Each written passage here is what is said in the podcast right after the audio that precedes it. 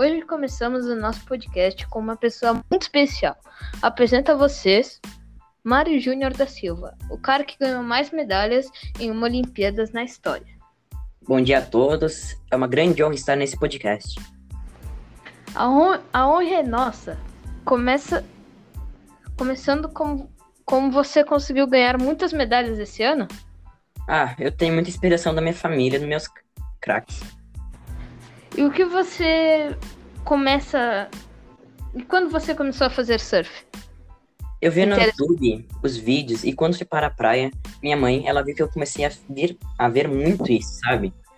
E ela fez uma grande surpresa para mim. Ela comprou uma prancha e também aulas com Medina. Como ele estava aposentado, ele começou a ser professor.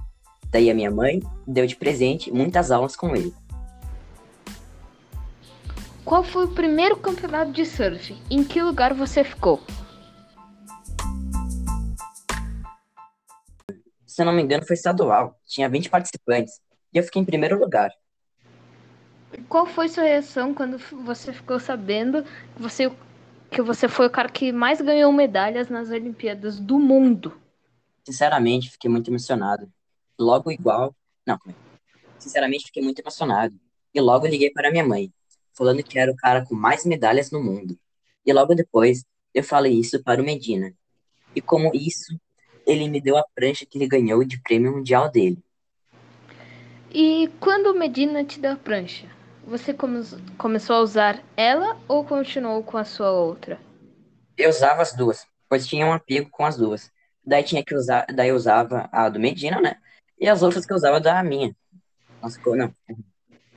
E a pergunta que não quer calar: quando você vai se aposentar?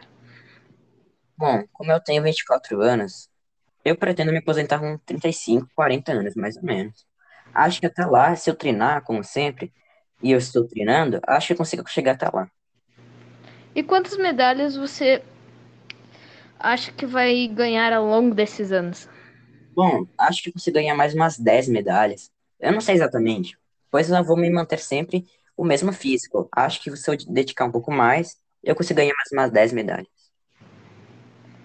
Eu vi que o Medina criou a marca dele. Por que você trocou a Cool por ela? Eu troquei ela pois eu recebi uma proposta melhor do Medina. E também porque ele é meu treinador. Ah, muito bom. E com isso, nós vamos terminando nosso podcast. Espero que tenham gostado e tchau. Vamos pro próximo.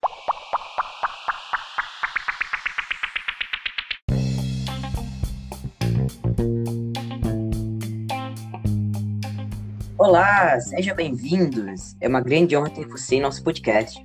E o assunto de hoje será sobre um país muito famoso, a Bahamas. E com um cara que entende muito sobre esse assunto, Marco Dias. Boa tarde, Júlio.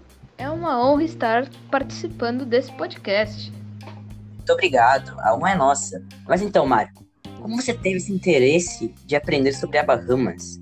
Bom, na verdade, eu sempre tive interessado em conhecer os países, mas nunca tive condição fin financeira para visitá-los. Então, um certo dia, quando eu era criança, eu vi no YouTube um anúncio sobre Bahamas. E foi isso que eu comecei a pesquisar, entender mais sobre a cultura dela. Ah, então nos conte mais sobre Bahamas e suas culturas.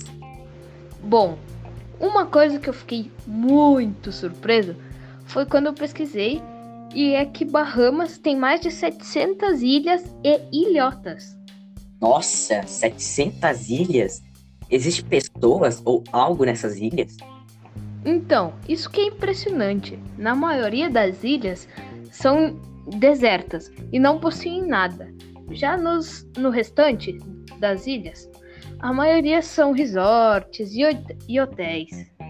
Sempre tive vontade de conhecer Bahamas. Dizem que é um lugar muito lindo. Mas me conta mais sobre a sua cultura. Um fato interessante é que a cultura de Bahamas é um híbrido de formas africanas, europeias e indígenas. Uau! Deve ser bom mesmo. Pena que o nosso podcast está acabando. Então gostaria de agradecer a sua ilustre presença, Marco Dias, e muito obrigado por nos contar mais sobre esse país tão fantástico. Muito obrigado, Júlio. A, a honra é toda minha. Então aqui que o podcast acaba. Até a próxima semana e tchau. Tchau.